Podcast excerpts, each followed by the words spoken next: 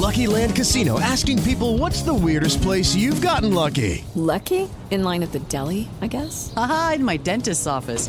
More than once, actually. Do I have to say? Yes, you do. In the car before my kids' PTA meeting. Really? Yes. Excuse me, what's the weirdest place you've gotten lucky? I never win and tell. Well, there you have it. You can get lucky anywhere playing at LuckyLandSlots.com. Play for free right now. Are you feeling lucky? No purchase necessary. Void where prohibited by law. 18 plus. Terms and conditions apply. See website for details. Na Jovem Pan, Economia em Foco. Com Denise Campos de Toledo. E começamos agora mais uma Economia em Foco que hoje vai discutir os investimentos no atual cenário econômico, especialistas dizem como a alta dos juros pode interferir nas aplicações. Nós estamos vendo aí muita volatilidade dos mercados, vários fatores interferindo na rentabilidade das aplicações e a sinalização dada pelo Copom de que poderemos ter em breve algum ajuste da taxa básica. Mas vamos falar das várias modalidades de investimentos, como se planejar financeiramente nas atuais condições da economia e, claro, levando em conta também os efeitos que a pandemia ainda pode ter. Nós vamos contar com a participação do Pedro Lang, que é head de renda variável da Valor Investimentos, Analisa Blando, sócia e CEO da Par Mais Gestão Patrimonial, e Gabriela Mosman, que é analista da Suno Research. Eu agradeço muito a participação de todos e eu lembro que você pode acompanhar o Economia em Foco nas plataformas da Jovem Pan News, no YouTube, no Facebook, pelo Twitter, no rádio ou então no Panflix, que é o aplicativo da Jovem Pan. E eu começo conversando com o Pedro Lang a respeito da situação que nós temos hoje, muita volatilidade de mercado. E Pedro, eu gostaria de falar de uma coisa aí que uh, chamou atenção na última semana, que é a mobilização de investidores para criar uh, valorizações artificiais de determinadas ações isso começou nos Estados Unidos, tivemos um ensaio aqui no Brasil também, mas que conseguiu mexer com as ações. Eu cito o exemplo do IRB aqui, que, que foge um pouco daquela recomendação técnica que se tem em relação ao comportamento de ações, não é? Exato. É, o que a gente viu foi lá fora o, o, os investidores se juntaram para poder tentar de certa maneira ir contra a indústria de fundos de investimento, que eles chamam de tubarões, né? É, que são, são investidores grandes que, que acabam é, apostando contra algumas ações, e os brasileiros, é, e esse movimento acabou sendo muito fortuito lá, né?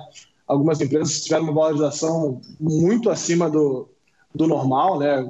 Coisa de 100, 200%, 300% num dia, uma coisa que não é saudável, enfim, uma coisa que não é normal.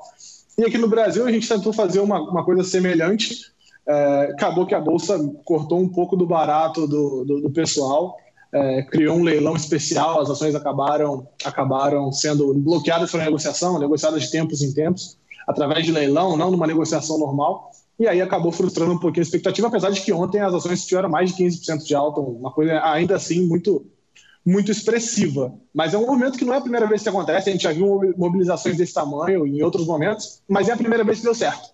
Aqui no Brasil não é a primeira vez, já vimos em outras empresas, mas é, desse tamanho, com esse volume, foi, foi realmente a primeira vez.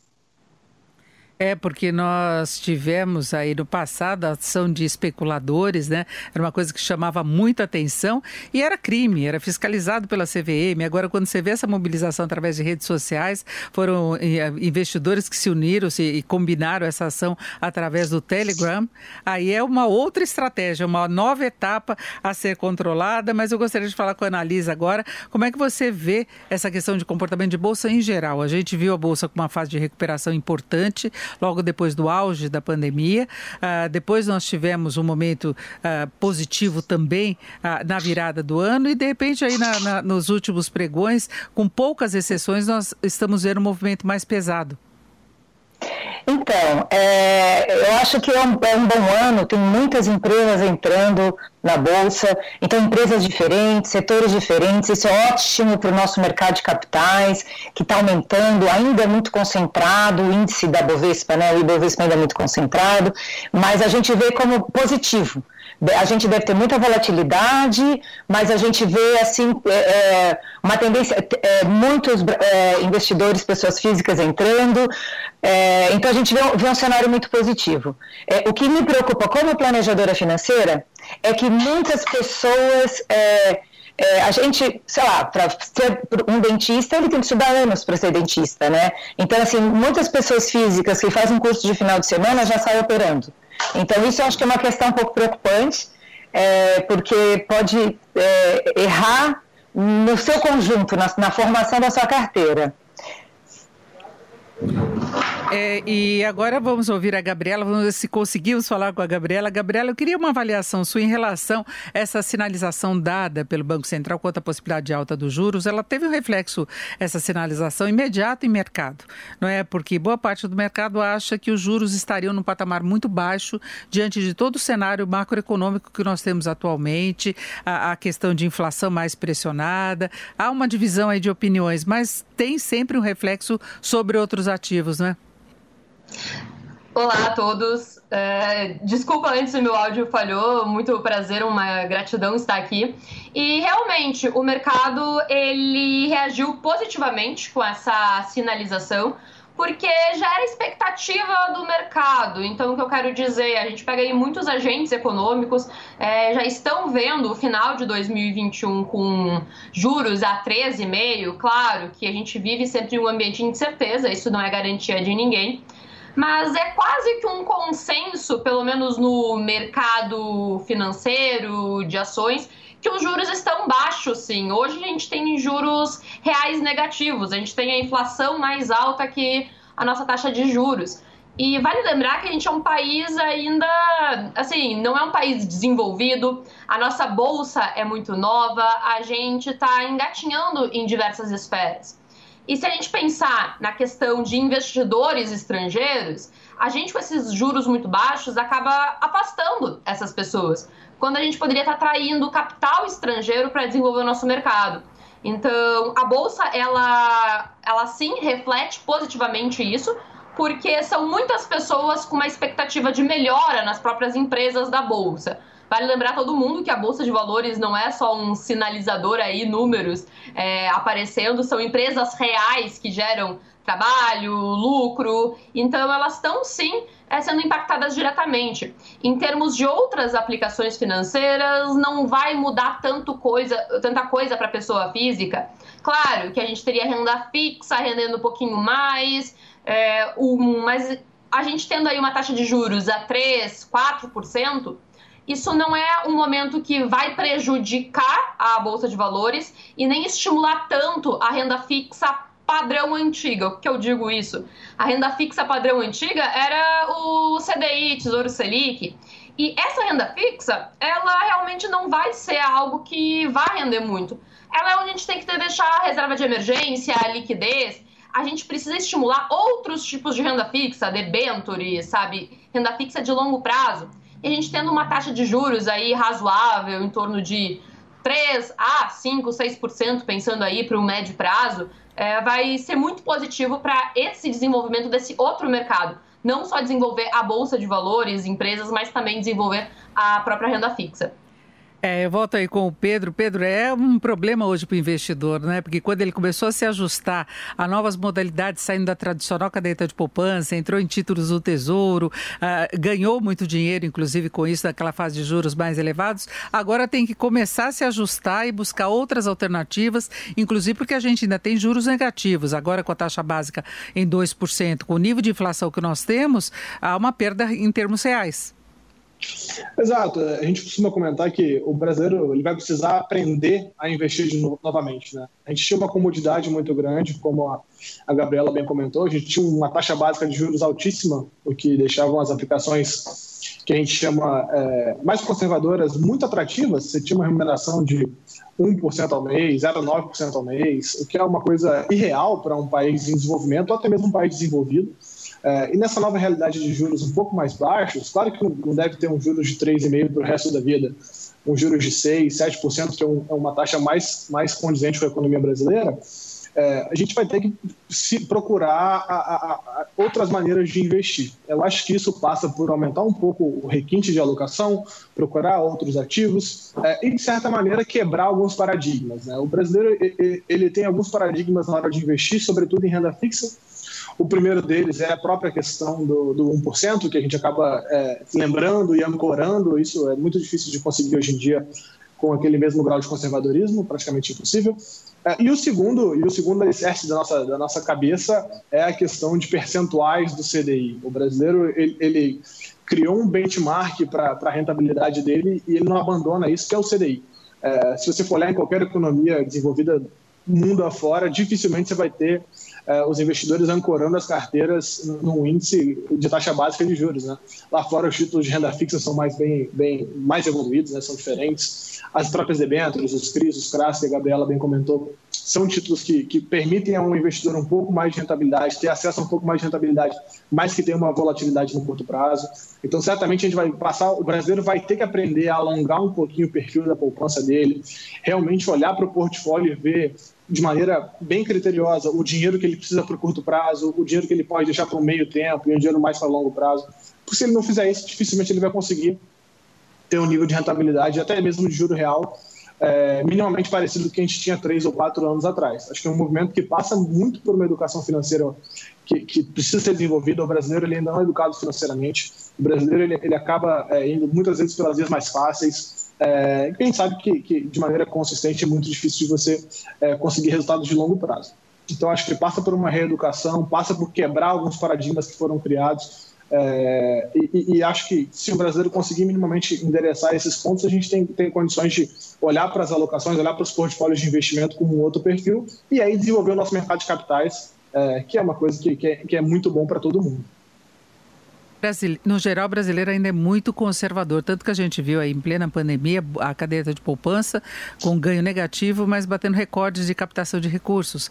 Né? Isso aconteceu em vários meses. Então você tem uma fatia enorme da população e tem a questão financeira também, o quanto que se tem de dinheiro disponível, o prazo que esse dinheiro pode ficar aplicado. E aí eu queria saber da Analisa como é que se faz esse planejamento, começando aí uh, por quem tem pouco dinheiro para aplicar, para quem está começando, o mais jovem que tem uma parte pequena aí da renda para aplicar. Uh, nem todo mundo tem como lidar com todas essas uh, opções de mercado, né? Pois é, é, é isso, isso, o, que, o, o que vocês comentaram né, é muito interessante, eu concordo plenamente. É, a gente tem uma, uma, questão que é a educação financeira, o, a gente não teve educação financeira. Então, e agora a gente tem que aprender a lidar com volatilidade. Então, a reserva de segurança, como a Gabriela falou, ela é muito importante.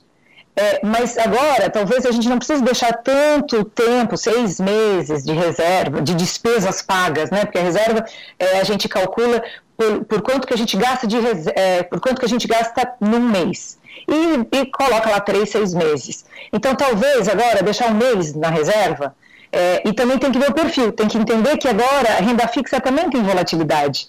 Então, se a pessoa tem aversão à volatilidade, ao risco, né, de, é, então ela precisa, pode deixar a reserva num CDB com liquidez diária, dela não vai sentir a volatilidade do seu próprio banco, né? Às vezes, pouco recurso na caderneta de poupança, porque ela é isenta do imposto de renda. É, em países desenvolvidos, o dinheiro da reserva fica no caixa, fica parado na conta corrente. Então, tem que mudar um pouquinho isso. É, depois, tem que ver o prazo. Qual é o prazo que eu tenho para para deixar esses recursos. É, e tem muitas opções no mercado interessantes, é, mas precisa se esforçar um pouco para aprender, para poder demandar. Ontem a gente acompanhou um cliente no banco e o gerente do banco ofereceu é, uma previdência, 80% dos recursos dele numa previdência, sendo que estava numa conta de PJ. Ele ia gastar uma fortuna com impostos, né? E não faz o menor sentido. Então precisa precisa é, a, aprender a demandar ou pegar ajuda de quem possa te orientar, mas tem muitas opções interessantes no mercado, desde que a gente tenha conforto e entenda onde que a gente está investindo. Né? Por exemplo, é, fundos de arbitragem criptomoedas. Tem, tem tantos ativos interessantes surgindo por aí, tantas oportunidades, tanto para crescer, é, que a gente precisa, então, conhecer um pouquinho, deixar o dinheiro na reserva e o excedente, aquele dinheiro de longo prazo para planejar uma aposentadoria, a gente tem que, para a gente conseguir ter uma boa aposentadoria, vai ter que tomar mais risco. E daí fazer uma boa diversificação pode ser um bom caminho também, porque às vezes um ativo perde aqui, o outro ganha ali, e, e eles se compensam.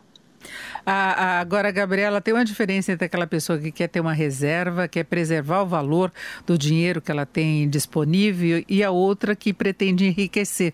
Quando você fala em planejamento financeiro e várias aplicações, muitas vezes a pessoa pensa em acumular mesmo, não é? E, e não apenas acumular, acumular e multiplicar. Tem uma diferença de tratamento nesse caso, né? Sim, com certeza. É, qualquer decisão financeira que a gente vai tomar, a gente precisa, antes de qualquer coisa, entender o que, que a gente quer dessa decisão. Qual é o nosso objetivo final? Porque daí a gente pode estruturar uma carteira, uma estratégia de investimentos. É uma das coisas que as pessoas mais perguntam: ah, qual é o melhor investimento? Eu tenho 10 mil reais, onde eu invisto?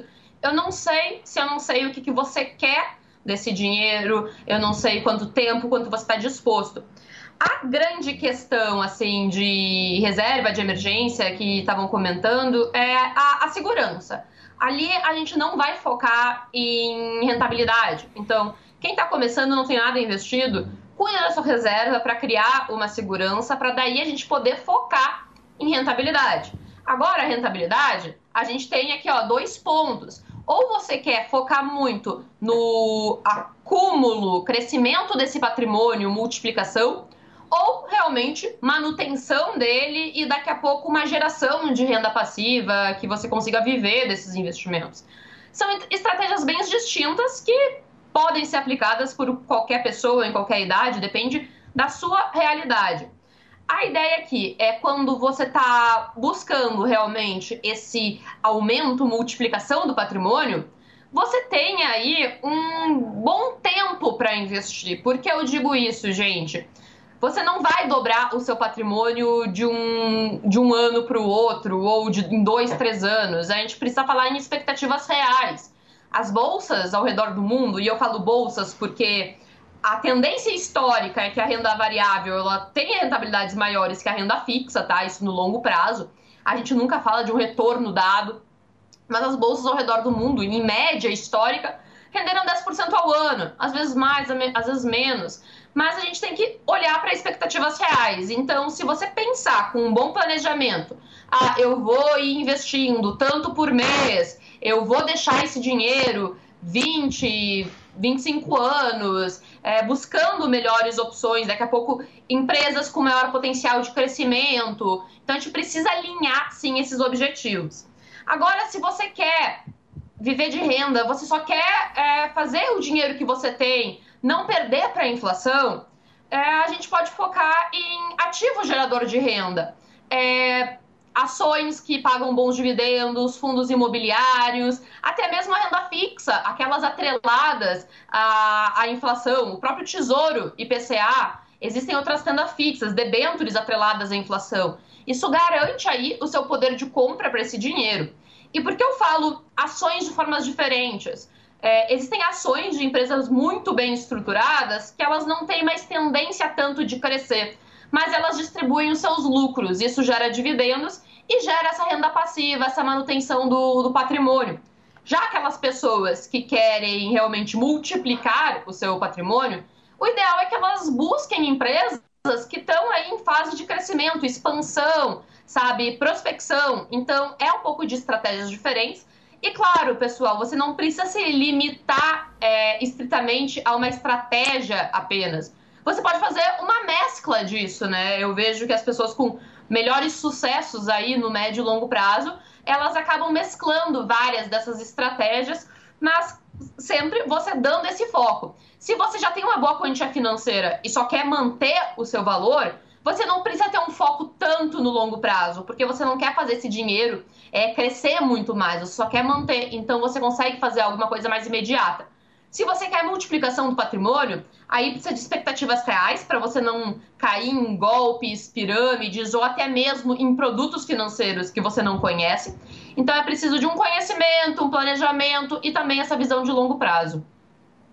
É, tem esses riscos também, por exemplo, nós tivemos uma excepcional valorização de bitcoins recentemente e isso acaba atraindo. Né? A mesma coisa quando acontece em bolsa, que muita gente vai naquele embalo de uma supervalorização e pega muitas vezes naquele momento em que o mercado já está é, chegando perto do momento de um ajuste, não é, Pedro?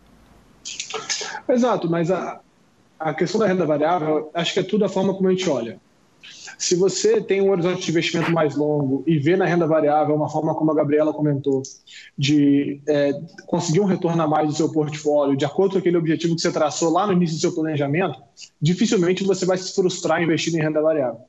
Agora, se você tem um horizonte de investimento um pouco mais curto, de seis meses, de um ano, de dois anos, até mesmo de três anos, você acaba, em grandes partes, tendo seu sucesso, é, muitas vezes, é, relativamente direcionado com a performance da Bolsa. O que eu quero dizer com isso? Se você investe na Bolsa por um, dois, três anos, e a Bolsa for mal nesses três anos, muito dificilmente você vai ter sucesso.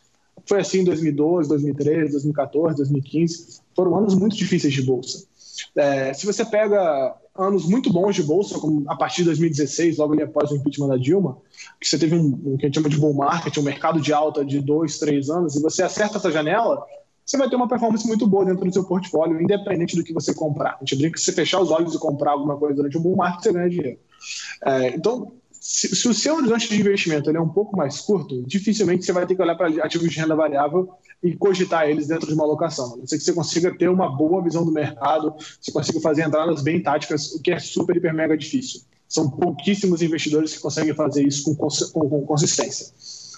Agora, se você olha pelo outro lado, olha a renda variável como uma alocação, e aí eu gosto de brincar sempre, a, a, investir em bolsa, investir em ações não é quando você entra, não é quando você sai, é, é, quanto tempo você fica. Se você tem essa cabeça de longo prazo, se você quer olhar para suas, para suas empresas, se você quer tratar as empresas que você compra como suas mesmo, como se você fosse dono daquele negócio, acompanhando trimestralmente os resultados, anualmente conhecendo a empresa, conversando com a empresa através dos canais que ela disponibiliza, e tiver um horizonte de investimento mais longo, dificilmente vai ter uma performance muito ruim a gente costuma, costuma dizer que é, você operar a renda variável e entrar o tempo todo é, é, é, é análogo a você estar tá fazendo uma cirurgia em você mesmo. Você fica olhando ali, abre seus órgãos e você fica assustado com aquilo, assim como um dia como hoje, que a bolsa está caindo 2,5%, 3%.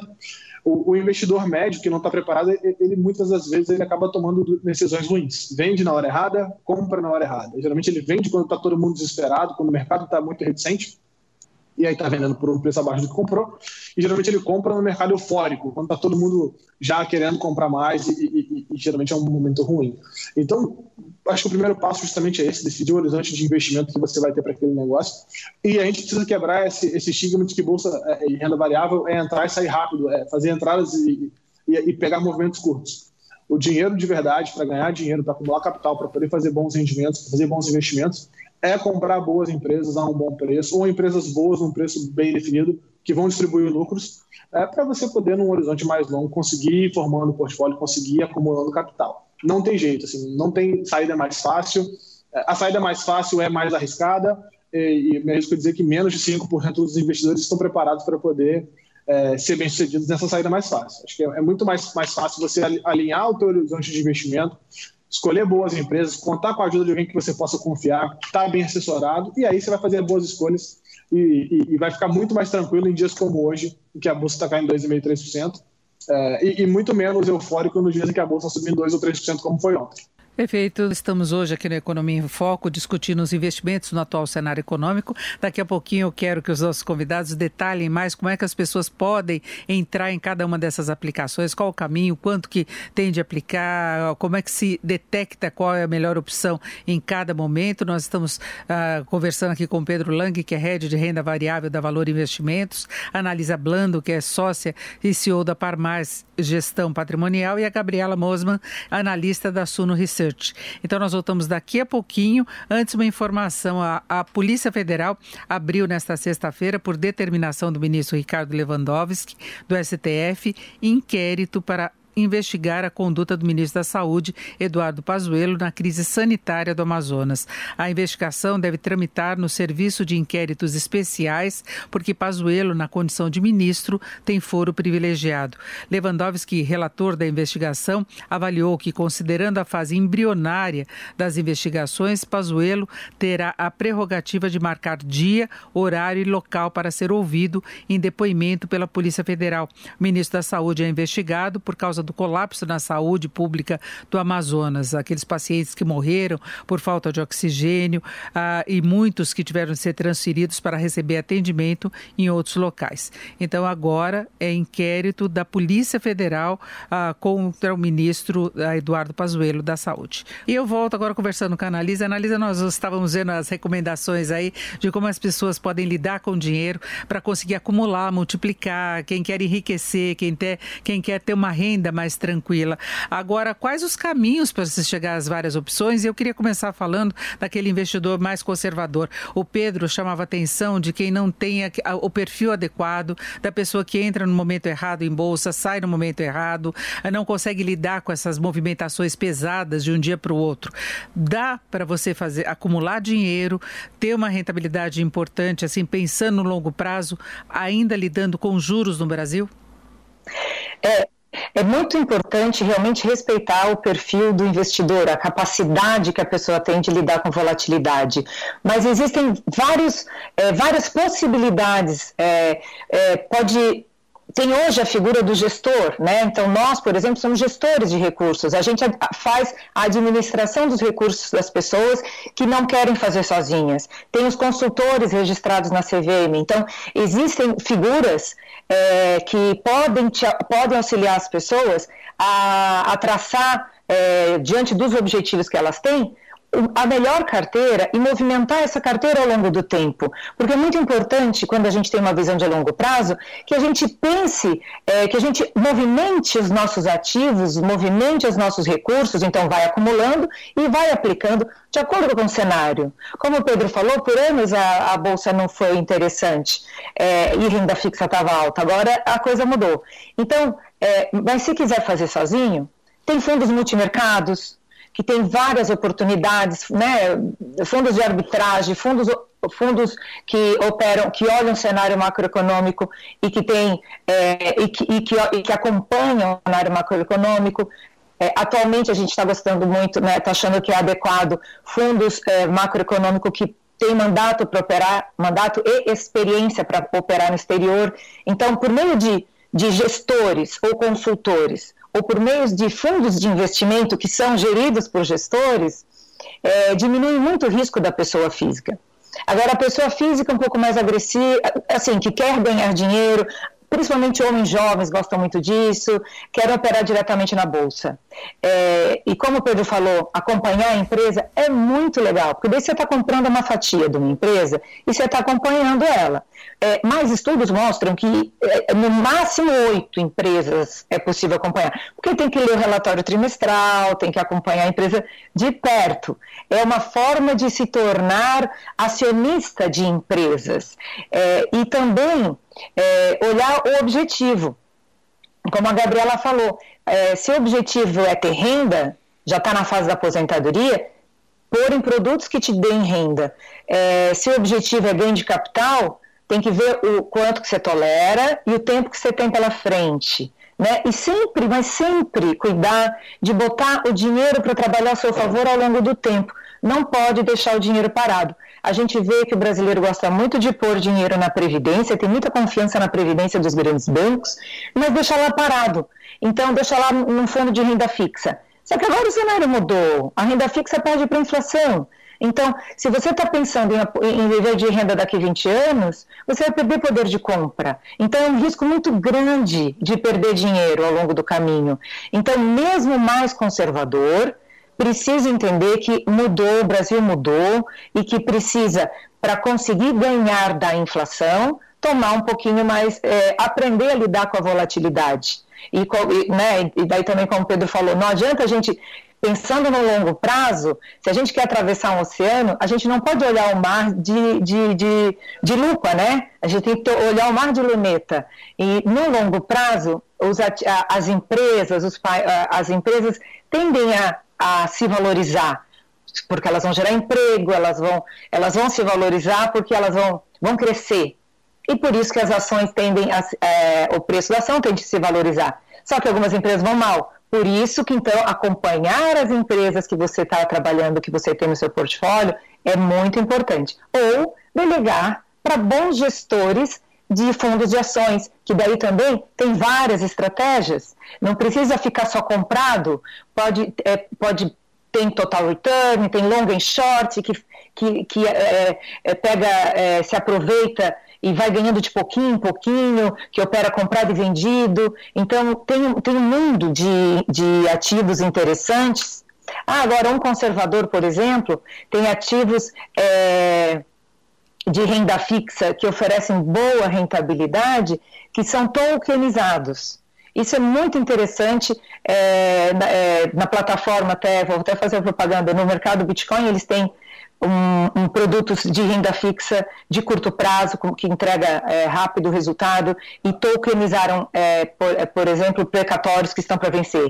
Então, é, a, a, abrir o leque, é, tomar conhecimento do que existe no mercado, talvez procurando um consultor ou um gestor, pode ser muito legal para ajudar essa pessoa conservadora a amadurecer e a buscar rentabilidade no longo prazo. Agora, Gabriela, eu queria até citar um, um, internauta que está nos acompanhando aqui e ele não concorda com as críticas ou observações feitas em relação à rentabilidade das aplicações. Ele citou, por exemplo, que é possível você ter uma boa rentabilidade nos títulos atrelados ao IPCA, que isso aconteceu no ano passado e vai acontecer neste ano. Né? Então, são títulos de mais longo prazo. Ah, então, ele, ele acredita que essa rentabilidade seria satisfatória. Eu queria a sua avaliação, inclusive porque muitas pessoas continuam apostando nos títulos do Tesouro, né? Sim.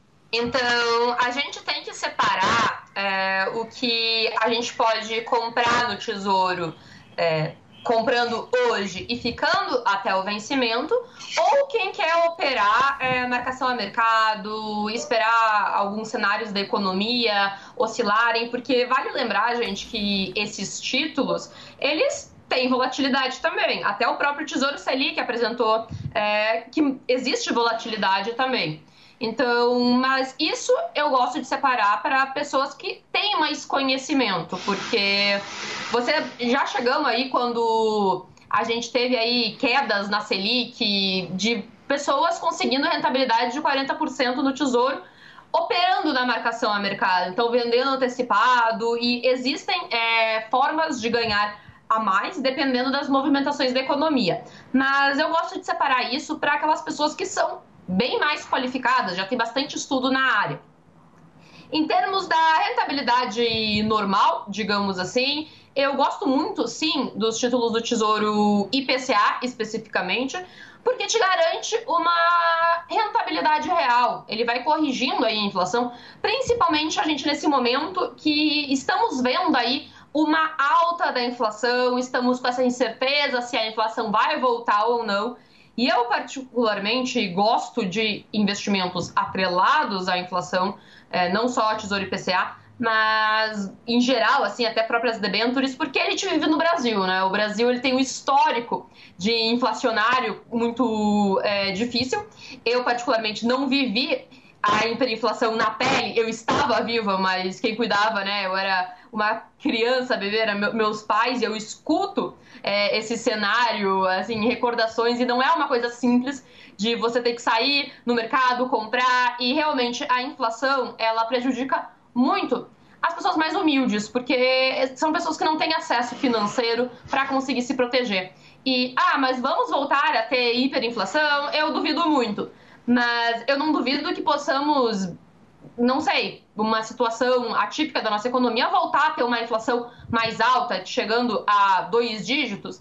Gente, o Brasil é muito incerto, a gente vê muitas é, polarizações políticas, econômicas, de diversas formas.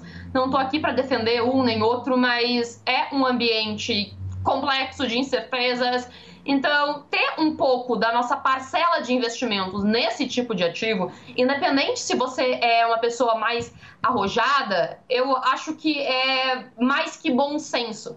E eu, particularmente, me considero uma pessoa com um perfil mais agressivo de investimentos. A maior parte dos, da, dos meus investimentos pessoais estão em renda variável. Mas eu olho também para esse tipo de ativo, porque é importante sim, principalmente na situação do Brasil. É, talvez você não precise ter o título que vai vencer lá em 2050, mas daqui a pouco um título que vai vencer daqui 5, 10 anos é interessante sim na diversificação da sua carteira. E eu não vejo assim dúvidas que é um investimento interessante. Só que é importante você sempre estar de olho na parcela pré-fixada desses títulos. O que, que é? É o ganho real que você vai ter. Por exemplo, ah, é inflação mais 3%. É esse 3% que você vai ganhar. A inflação vai só estar ajustando seu poder de compra. Então, se a inflação for a 10%, ah, você vai ganhar 13%, assim, números grossos, né, seu investimento. Mas, na real, você vai estar ganhando sempre os 3%. Então, é importante você olhar, sim, esse, essa taxa realmente. E também, pessoal, é, a gente tem a inflação sendo medida aí oficialmente pelo IPCA, mas vale lembrar que ativos de renda variável também se corrigem. Por quê? O que, que são esses ativos de renda variável? São as empresas que estão aumentando seus preços e estão causando um aumento aí no varejo ou nos bens de consumo. Então, existe também uma correção em dividendos, ações, em diversos outros tipos de investimento, mas não é tão direto como nesses títulos já atrelados ao IPCA, é uma forma mais indireta. Mas eu vejo assim, a melhor forma de você se proteger realmente é aí a carteira diversificada, considerando todas essas variáveis e se expondo em diversos tipos de ativos diferentes. É, agora eu passo para o Pedro Lang, a gente falando da questão de ações e as aplicações em geral. A Analisa até estava citando antes a, a, questão da indicação de banco é, de um, um um fundo de previdência em que a pessoa teria de pagar muito tributo, mas o que a gente percebe é que uma boa parcela da população ainda está atrelada à recomendação feita pelo banco. Muitas vezes o banco faz aplicação própria do dinheiro que está em carteira, tem aquelas recomendações até para fechar determinadas metas e, e, e fica meio difícil a pessoa escapar e buscar um gestor mesmo de investimentos que está disposto a, a, a conseguir os resultados melhores. Como é que é essa questão da transferência do dinheiro, aquela pessoa que recebe recebe a, a, a receita da atividade profissional e quer começar a destinar uma parte para investir em ações, por exemplo? Olha, para investir em ações é bem simples, né? Você pode utilizar desde a plataforma do banco até uma plataforma de uma, de uma corretora ou de uma instituição financeira que não seja necessariamente ligada a uma outra instituição. A gente costuma dizer que as corretoras são instituições, as corretoras, na verdade, a maioria delas, né, são instituições que são, não estão ligadas a bancos, são instituições independentes e que prestam um serviço de brokeragem ou de intermediação de, de ativos para as pessoas físicas. Né? Então, hoje é a forma mais fácil. Hoje você consegue, com o celular, abrir conta numa corretora, pode ser inclusive a corretora do banco, é, e ter acesso a uma plataforma de negociação que vai te levar até a bolsa. Né? A gente lembra que as corretoras nada mais são do que prepostos para você poder é, entrar no, ambiente de negociação que é, que é a bolsa de valores. Eu acho muito importante quando você vai escolher uma corretora é ver o que ela pode oferecer, né? Não só o pacote de preços. As pessoas acabam ficando muito, muito presas. Ai, meu Deus, eu não quero pagar dois reais uma ordem, eu quero pagar três reais para emitir uma ordem, eu não quero ter o custo de cinco reais uma aplicação. Eu quero tudo por detrás, né? O serviço agregado que aquela corretora pode te oferecer.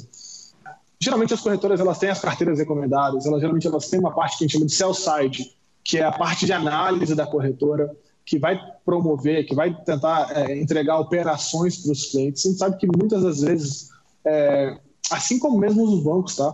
É, os interesses das instituições não estão diretamente ligados aos interesses dos clientes. Então é importantíssimo ter uma seletividade muito alta sobre o que você está fazendo. Se as pessoas decidirem investir em ações sozinhas, eu recomendo extremamente que, que ela gaste muito tempo naquilo. Se você quer entender de, de empresa, se você quer investir em renda variável, não se baseie somente nos relatórios. Os relatórios têm que ser uma parte da sua decisão. Tem que entender das empresas, tem que se debruçar sobre as demonstrações financeiras, tem que se debruçar é, sobre o setor que aquela empresa está inserida, tem que fazer uma análise mercadológica como um todo. Não simplesmente acatar uma recomendação de um banco A, ou de um banco B, ou de, ou de um setor de análise de uma corretora. Não que eles não sejam bons, mas, na verdade, você sempre que olha um relatório, olha uma recomendação, você está olhando a opinião de uma única pessoa. É um analista, é uma pessoa que pode cometer erros e vai cometer N erros durante a, durante a carreira. Então é importantíssimo que as pessoas elas primeiro contrastem, olhem com um olhar crítico as recomendações, não, não simplesmente aceitem tudo que está lá, para poder tomar as decisões. Assim como, como a Gabriela comentou, se eu não me engano, as pessoas elas tendem a tentar cuidar do próprio dinheiro é, justamente para não. De, primeiro, porque é muito legal, né? É, é, muito interessante você conhecer o dia a dia das empresas, entender um pouco melhor, mas às vezes por não querer pagar aquela taxa de administração que o gestor vai cobrar no fundo, a taxa de, de corretagem, a taxa de, de gestão que alguém vai te cobrar para fazer é, a gestão dos seus investimentos e acabam tomando decisões ruins. Eu acho que quem não tem tempo e não tem os conhecimentos básicos necessários para poder avaliar uma boa empresa, para poder avaliar uma oportunidade de investimento, deveria gastar ou pagar para outra pessoa fazer isso. Que seja através de gestão, seja através de consultoria, que seja através de assessoria. É, não tem por que você querer economizar com isso, porque esse é tipo de economia cara. Agora, Pedro, desculpa, mas sempre fica aquela preocupação no quanto que custa, né? A analista também falava do gestor. Né? Aí a pessoa está com um pouquinho lá para aplicar, ela quer começar a diversificar, ela fala, mas aí vou ficar com uma fatia do que eu posso ganhar, fica sempre aquela dúvida, né?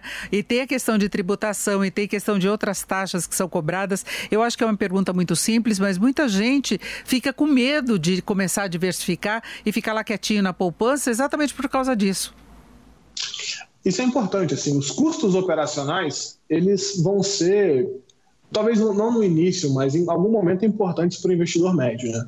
Quando você vai investir através de, de, de, fundos de investimento, você vai pagar uma taxa de administração ou uma taxa de performance para o gestor. Taxa de administração é a taxa que ele cobra para poder cuidar do seu dinheiro. Essa taxa tem todos os custos operacionais da, da, do, do investimento em si, mais uma remuneração para o gestor por, por um tempo e, e, análise naquilo.